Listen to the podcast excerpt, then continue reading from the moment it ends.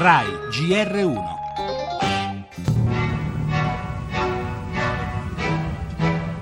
Tutti i giorni dalla Turchia partono barconi di rifugiati con destinazione le isole greche, l'Europa. Decine i naufragi, centinaia i morti, molti bambini.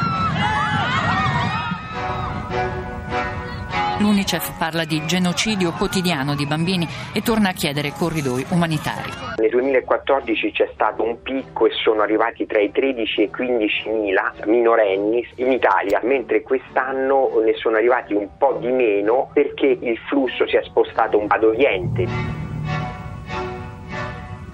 Abbiamo bisogno di chiedere che l'ideale europeo non venga trascinato in polemiche da cortile che fanno crescere il populismo e la demagogia. Chi vuole distruggere Schengen vuole distruggere l'Europa e noi italiani non glielo permetteremo. Mentre i bambini continuano a morire, l'Europa continua a chiudere. Ormai non c'è giorno senza che vada in scena la tragedia dei naufragi davanti alle coste dell'Unione con i freddi numeri delle decine di morti, tra cui il numero dei bambini è in crescita esponenziale. Perché in crescita esponenziale sono i minori non accompagnati che ogni giorno salgono sui barconi in fuga da guerra e miseria, come ha confermato Luca Attenasio, autore di un libro proprio su questo fenomeno.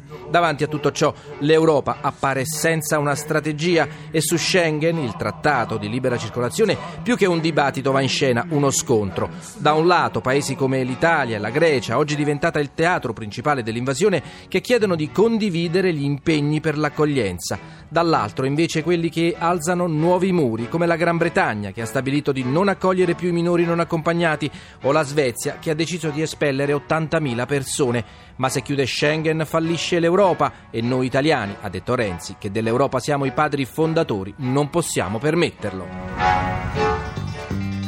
Le altre notizie oggi a Roma, manifestazione dei risparmiatori vittime del salvabanche. Ieri intanto il governatore di Banca Italia Visco è tornato a rassicurare sulla solidità del nostro sistema bancario. Family Day dalla piazza alla sfida a Renzi, la legge sulle unioni civili va ritirata ma dal PD nessun passo indietro, sì al dialogo ma ora occorre decidere e martedì prossimo il testo Cirinna arriverà in aula al Senato.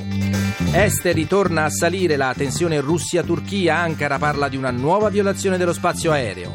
La corsa alla Casa Bianca con le primarie di repubblicani e democratici.